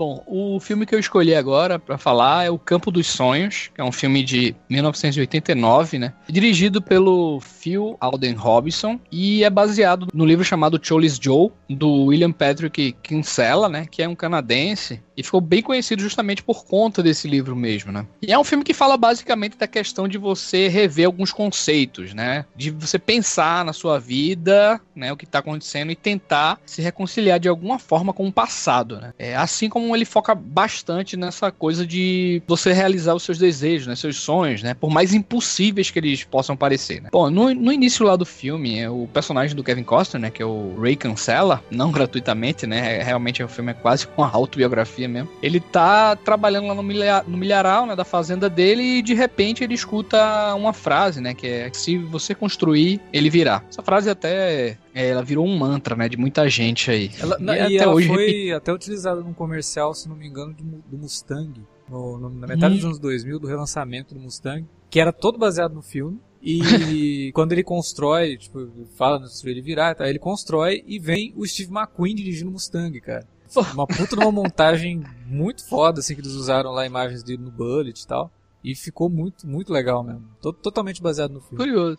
É, porque muita gente usa essa frase assim como mantra de vida mesmo, né? Usa pra tudo, na verdade. É porque ela tem esse significado mesmo dúbio pra tudo, né? De você construir algo e isso acontecerá realmente, né? Mas enfim, da- daí ele tem uma visão lá de um campo de beisebol e meio que entende que por mais estranho que isso seja, ele tem que construir, cara, um, um próprio campo lá no milharal também, né? E tipo assim que ele faz essa base, né, cara, que é tipo um, um um campo mesmo que ele constrói lá, um antigo ídolo dele aparece, né? Que é o jogador Cholis Joe Jackson, né? E aparece após eles conversarem lá com o Ray, ele percebe que aquele campo, né? Aquela forma que ele construiu, tudo ali ao redor, né? Ali naquele lugar acontecem coisas surreais, né? Inclusive, a cena. Tem uma cena muito bacana da, da garotinha, né? Da filha dele. Aí tá com a esposa dele discutindo alguma coisa e a, e a garotinha fala: Papai, tem um homem no, no, no nosso campo, no nosso gramado. E quando ele chega lá é justamente o Scholes, né? E eles têm uma conversa muito bacana. A questão, cara, é que a- o grande lance do filme é que a, a mãe do Ray morreu ainda quando ele era criança, né? E ele pequeno, o pai dele era um jogador de beisebol, né? Também. Ele criou, ele vivia contando essas histórias de, de beisebol pra ele tudo mais. Só que na adolescência o Ray brigou muito feio com o pai dele, né? E saiu de casa e disse que, tipo, jamais iria respeitar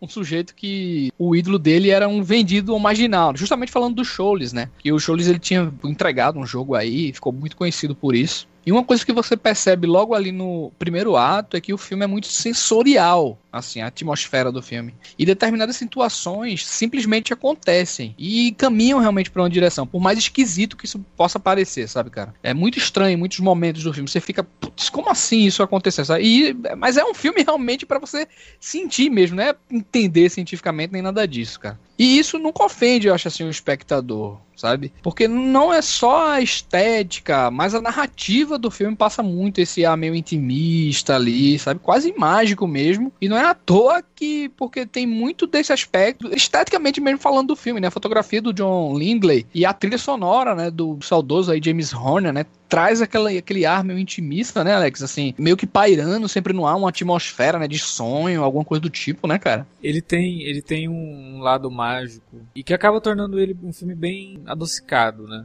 É quase um filme de autoajuda, se você for levar em conta mensagens que ele vai passando e o- a jornada do personagem do Kevin Costner, né? As coisas que ele percebe ao longo do filme. Até achei estranho se você falar dele como dentro dessa lista, né, de filmes sobre esporte e tal, porque ele na verdade não é sobre o esporte. Ele usa o esporte pra conectar Então. esse personagem com a própria vida, porque é uma coisa que parece que tava faltando ali pra ele. É muito bacana também você notar que apesar de só lá no finalzinho do terceiro ato, né, a gente vê qual o grande lance do filme mesmo, né, na, na vida do protagonista, né, que é uma conversa muito tocante que ele tem com o pai dele lá. Você percebe que em vários momentos do filme tudo isso gira em torno dessa questão, né, de pai e filho mesmo, né, de reconciliação mesmo. Acho muito bacana esse filme porque mesmo ele tendo essas- esse tipo de mensagem, né, de sonhos e tudo mais e tal, como ele lidar com isso aí e como ele trabalha também com o esporte, né, cara, é, é, é muito diferente também. O roteiro do próprio Phil Alden Robinson, né, que é o diretor, é muito interessante também, assim, porque ele, ele aborda tantos temas, né, e trazendo tantos personagens e ele se preocupa em mostrar isso que o o Alex falou, né, pô, do esporte, você escolheu esse filme em relação ao esporte, mas eu acho que ele mostra também o quanto o esporte pode ser importante na vida dessas pessoas, né? Como qualquer tipo de arte, cara, como eu falei lá no comecinho. Quem aprecia e quem faz, ele sabe a importância e o poder que aquela coisa tem que ele faz, sabe, cara? O, o esporte,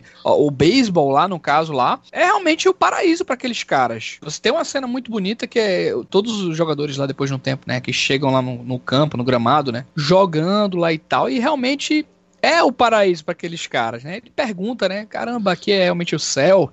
e você sente que o livro é quase mesmo essa autobiografia do Kinsella. Tudo aquilo ali envolve muito o espectador, né? Pode é passado muita verdade ali, sabe, cara? E é muito bacana vo- você notar que mesmo lá no finalzinho, como eu tinha destacado, né? Lá no terceiro ato do filme a gente vai ver que o, o, o grande lance que esse filme quer trazer mesmo é sobre falar a respeito da reconciliação do Ray com o pai dele, né? Só que durante o filme inteiro ele vai tocando em pequenos pontos e abordando isso, né? De forma muito sutil, assim. E o Kevin Costner também tá muito bem no filme, né? Ele, porque ele passa uma credibilidade muito grande nas coisas absurdas que acontecem e ele tem que fazer, né? Nunca você pensa que, por mais maluco que ele vai fazer, é algo ridículo que ele tá fazendo. Ele passa muita credibilidade nessas cenas. Além de trazer um certo tonzinho de comédia, né? Pras, para as cenas também. A personagem da Amy Mandiga também é espetacular, né? Que vive a esposa dele. A cena dela no auditório lá, chamando a mulher de nazista, né, cara? E depois comemorando e tal com ele e tal. Então a química entre os dois é, é incrível, né? Pra mim ele tem um significado gigantesco, né? Principalmente essa questão de pai filho, né? E tudo que aconteceu, das coisas que eu queria ter feito, né? Falado pro meu pai e tal. E, enfim, esse filme mexe muito comigo, então. Queria trazer pra cá porque ele, além de ser um filme muito bonito, né? Muito elegante também como cinema, ele, ele é um filme que fala muito sobre esporte, assim, de uma maneira bem apaixonada, né? Quase romântica, sabe, Alex, assim, do... É, é o que Ele você vai- falou, ele trata o esporte como uma, uma arte mesmo, né? É, cara, eu gosto muito do filme também. Ele, toda essa, essa pegada lúdica dele, de, né, de um cara que, que de repente tem uma, uma, uma visão de uma coisa que aquilo vai trazer um significado pra ele, ou uma oportunidade de ter um reencontro, né, e falar o que ele nunca pôde falar, é muito legal, cara. E o fato da família também tá sempre apoiando, porque geralmente quando a gente vê uma história assim, você vê o personagem encarando dilemas porque ninguém acredita no sonho dele, né? Você tá louco, né? Você tá enlouquecendo, olha, a gente tá cheio de dívida, a gente tem que, né, tem que focar no que esse lugar aqui pode produzir, não perder um espaço para fazer um campo. E, e é, e é legal como a mulher dele apoia, né? A filha também fica bem apaixonada ali pela coisa da construção do campo. E é muito legal ver a história, a jornada toda do personagem do Kevin Costner também. E como ele vai angariando, assim, os, as pessoas mais crédulas na história que ele tá contando, né? No- na experiência que ele vai poder se permitir ter a partir da construção desse campo. Vou confessar que eu fico um pouco sentido com esses relatos aí que vocês ficam fazendo. O Alex, outro dia também, quando foi falar do Logan lá, na hora de falar do Patrick Stewart, falou do caso do, do avô dele, que ele teve um negócio desse aí. Porra, foi, foi, foi horrível. Eu tive que mutar aqui pra não, não, não- É foda, né, cara? E tu falando aí do teu pai também. Esses filmes que tem, que, que tem essas ligações com familiares, principalmente familiares que já foram, é muito complicado, cara. Tipo, alguns filmes que eu, que eu vi com, com meu avô, que eu vi com, com outros parentes, que eu tenho uma ligação emocional, eu simplesmente não consigo analisar eles sobre o ponto de vista técnico. É muito complicado porque você, você é, desassociar uma emoção que você teve, especialmente em época de infância, na fase adulta, é muito difícil, entendeu? Então, se, se, se o filme te pega nesse, nesse ponto, cara, pô, é praticamente incriticável, né, cara? Não Até tem- porque se o filme te pega nesse ponto é porque ele cumpriu boa parte do que ele queria, né? Em alguma coisa é. o diretor se saiu bem porque ele conseguiu conectar ali o, o espectador com isso, né?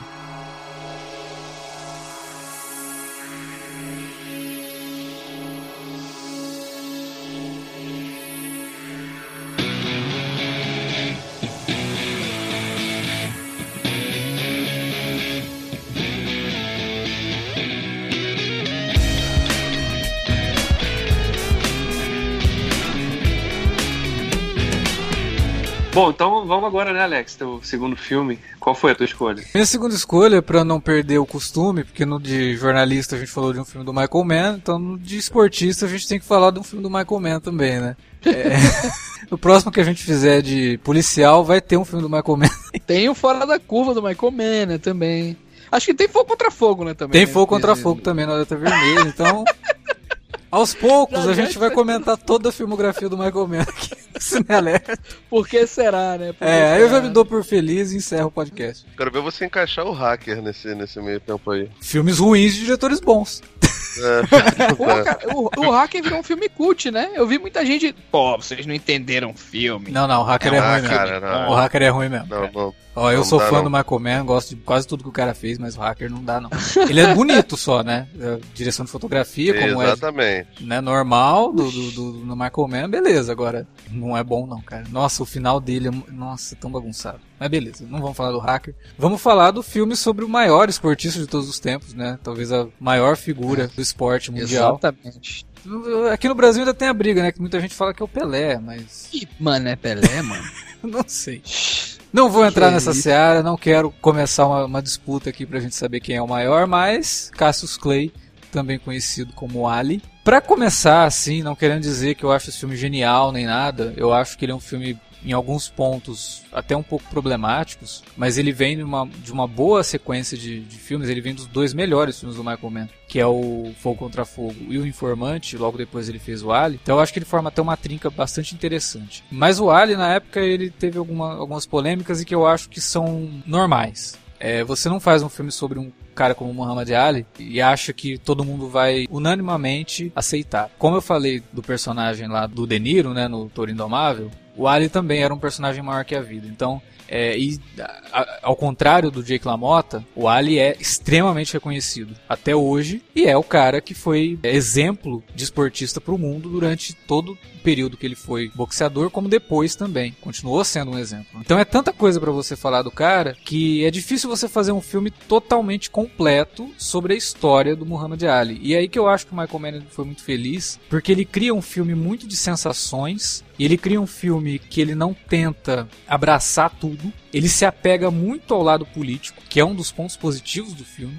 E além de tudo, ele trabalha esse personagem com uma mítica né, e com uma aura é, de popstar, de, de, de, de artista realmente. Tanto que os, sei lá, 10 primeiros minutos do filme ele intercala com uma luta do Ali e uma apresentação do Sam Cooke. Não, ele já começa no auge, né, cara? O filme já Isso. começa ali em 64, já quando ele Isso. derrotou lá o camarada. Foda mesmo. Exatamente. Então, essa, essa introdução, esses 10 primeiros minutos do filme, você grava um podcast sobre ele. Tudo que o Michael Mann quer dizer ali sobre o personagem, fazendo essa, essa brincadeira de colocar o Sam Cooke cantando, né? Encantando ali as moças na frente do palco. E É. aí você cortando pro Ali, batendo no cara e todo mundo vibrando com o jeito que É, ali tá. ele já é o campeão do povo, né? Exatamente. Eles até logo depois disso ele já entra ali, é, sendo chamado de campeão do povo na rua, dando uma entrevista e pegando criança e não sei o que. Então o, o Man, ele, apesar de no meio do filme ele dar uma empacada, eu acho até que o Alien é um pouco longo demais pro que ele quer abraçar e no meio ele dá uma empacada porque ele vai pra um personagem vivido pelo Jamie Foxx e aí ele começa a dar uma certa ênfase nesse personagem e aí eu acho que ele dá uma dispersada, sabe? Tipo, aí depois ele se encontra de novo que é quando ele vai pra África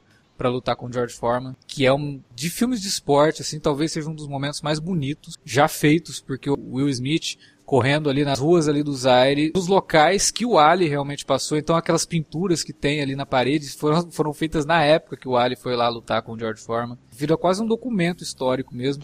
Tem uma sinceridade Não, muito filme- grande do, do Will Smith quando ele tá correndo e as expressões do rosto dele dá a impressão realmente que ele tá vendo aquilo e falando, caramba, eu tô interpretando o cara que pegou essa molecada toda aqui e Não, é um filme, inspirou Alex, que essa um- molecada toda, né? Então, é, é muito importante, é um personagem muito importante. Inclusive, ele tem documentários que são muito mais eficazes na, na força do, do Muhammad Ali, né? Do que ele representou para a luta dos movimentos negros, de, de direitos civis e tudo mais, do que o próprio filme do Man. Apesar do Man tocar nos vários pontos bastante interessantes, né? O relacionamento dele com o Malcolm X, é, com ah, o islamismo, a mudança de religião e tudo. E eu acho que esse filme hoje, ele traz mais significados ainda por conta desse, desse lance todo, né? Porque a gente tá vendo uma, um assunto diário, né? Sobre toda a questão do Islã, que representa isso na sociedade, uma religião que tá crescendo tanto, né? Então, é, é muito, muito interessante ver esse filme e eu acho que o Man pega mesmo o aspecto político da coisa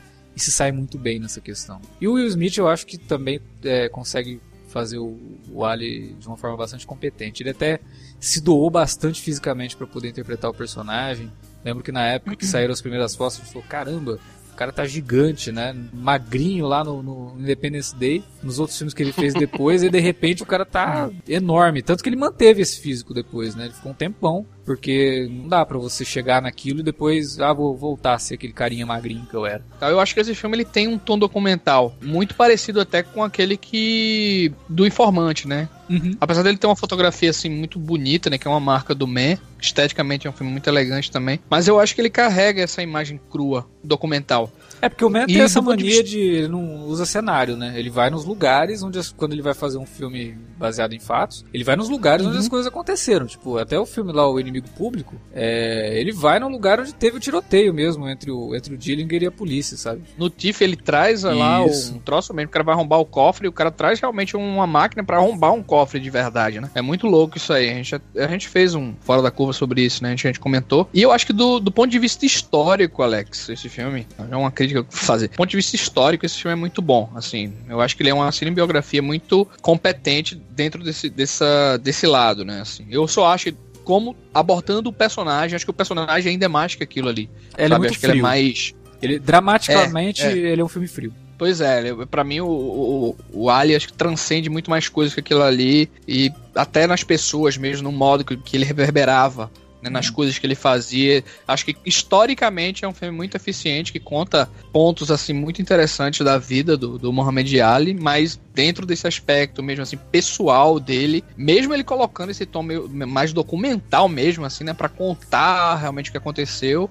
Pra mim ele fica devendo um pouco assim da personalidade dele. Talvez se ele fosse mais um filme de personagem, mas eu, eu acredito que esse é um filme, apesar de falar, de ser uma cinebiografia, ele fala muito de um contexto histórico, né? E como o Man foi importante dentro daquele contexto. Talvez se o filme não se chamasse Ali, essa sensação de que ele não é tão bom fosse aplacada. De fato, isso que É o porque ele que cria essa expectativa, falou, né? Ah, eu vou fazer um É, filme sobre o Muhammad Ali, então eu vou cria- pegar todo o aspecto dele como pessoa e da formação, é, tipo o- o Ray, né? Não, pois O é. folhetim, Cara, eu nem acho assim que, que, que biografia precisa ser algo, tipo, a vida inteira do cara. A gente acabou de falar do Rush, por exemplo, que é Uhum. uma biografia de um cara que é especialista em biografias, que é o Ron Howard, Sim. e que escolheu um pedaço muito pontual da, da- Não, de, de dois É, personagens. só um né? adendo. Uma Eu, biografia- particularmente, em cinebiografias, eu prefiro recortes. Eu não gosto de cinebiografias que querem abraçar tudo, porque eu acho que quando abraça tudo, ele não Não. conta nada, sabe? É, é justamente essa questão de biografia não tem um problema nenhum, cara. Biografia pode ser feita de várias maneiras. Esse mesmo Steve Jobs aí, o Danny Boyle foi espetacular. Ele pegou um momento da vida do cara, não é nem um dia, um momento, e conseguiu fazer uma biografia, cara.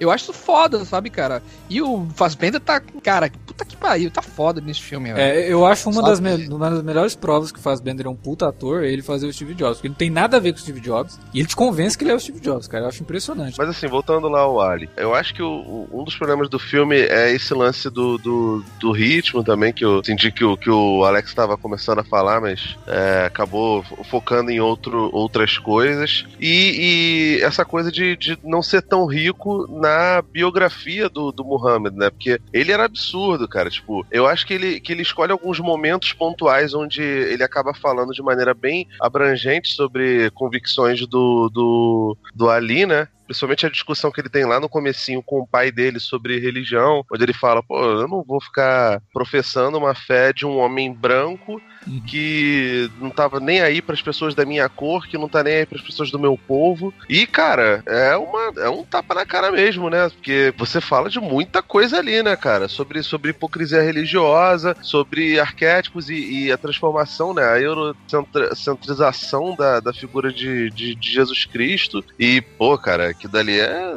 é um negócio muito forte pra, pra mim e é uma- um dos pontos altos do filme, né? Mas tem um outro filme chamado Quando Éramos Reis, que até o Oscar de, de melhor documentário, de 96 que fala bem sobre essa época que o, que o Michael Mann escolheu pra fazer a biografia do Ali, né? Que é a luta em 74 contra o George Foreman, né? É muito engraçado esse filme, porque ele. O George Foreman ele até fala assim, pô, por que, que as pessoas do Zaire estão se identificando mais com o Ali? Pô, eu sou até mais negro que ele, eu sou mais escuro, tipo. a questão não é tom de pele, né, cara? A questão é engajamento mesmo. No documentário que recentemente Não ganhou. é o Jay. Não é o isso. No, no documentário O Jay Made in America, eles mostram de maneira bem catedrática, assim, para quem não conhecia a história na época, é, que o, o Ali convidou o pra, pra estar junto e ele não foi. E o Ali era um cara, além de ser, obviamente, muito bom, muita gente chamava ele de, o- de o, o herdeiro do Sugar Ray, né? Que até faz conexão, no caso, o Toro Indomável. Além dele ser o herdeiro do Sugar Ray, de ser muito bom e de ser um cara tecnicamente muito forte, é, de ser rápido pra caramba, ele também tratava do espectro político e era uma liderança negra muito forte. Assim como era o Martin Luther King, como era o, o Malcolm X, né, cara? E, cara, eu não gosto do Will Smith muito, não. Já cansei de falar aqui no Esquadrão Suicida, eu esculhambei ele. Ele tá muito bem, cara. As coisas que, que, que pedem pra ele fazer, ele faz, assim, muito bem. Ele devia ter ganho o Oscar, inclusive. Porque talvez ele nunca mais tenha conseguido. Talvez não, ele nunca mais conseguiu fazer papel como ele fez no, no Ali. E claramente ele tava Não, mas no, interpretando na Procura da dele. Felicidade, ele, é- ele foi indicado ao Oscar, né, cara? Na Procura da Felicidade, né? Ah, mas pelo amor de Ah, Deus, não ele tem nem, não- tem nem comparação. não, comparação, cara. Não, ah, porque ele dorme no metrô. I am a mountain. I am a tall tree. Oh, I am a swift wind sweeping the country.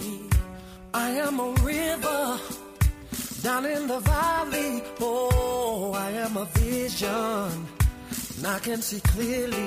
Bom, nossa lista foi pequena dessa vez, cada um pegou dois filmes, né? Às vezes a gente pega três e tal, mas Pra não ficar muito cansativo, não ficar muito grande o podcast, dois filmes estava bom, mas é um, é um tema que rende até um segundo, uma, uma parte 2 aí. E a gente pode até deixar para vocês aí que acabaram de escutar esse podcast mandar sugestões para um futuro podcast de profissões também, né? Tanto de esportes quanto de profissões. Então, fala pra gente aí os seus filmes de esportes ou de esportistas, né? Sendo cinebiografias ou ficções, mas que estão entre os seus preferidos. Deixa aí na área de comentários ou manda um e-mail pra gente para alertavermelho@cinealerta.com.br. Não se esqueça, estamos nas redes sociais, facebook.com.br cinealerta ou arroba cinealerta no Twitter. Utilize as redes para conversar com a gente e para divulgar os nossos podcasts. Beleza? A gente fica por aqui, até mais.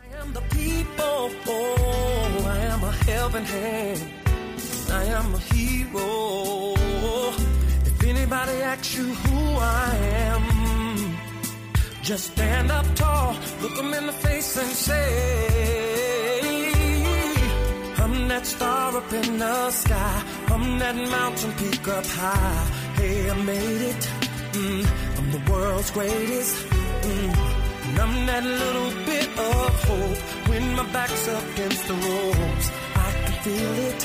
Mm, I'm the world's greatest.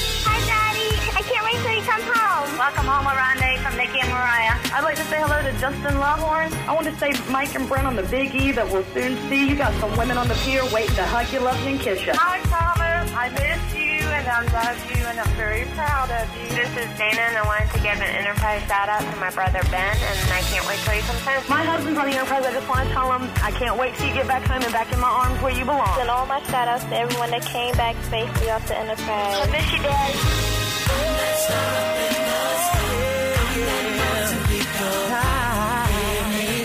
Made it. I'm the world's greatest. I'm that little bit. I'm that little bit. Oh, oh yeah, yeah. Can. I can feel it. Feel it. I'm the world's greatest.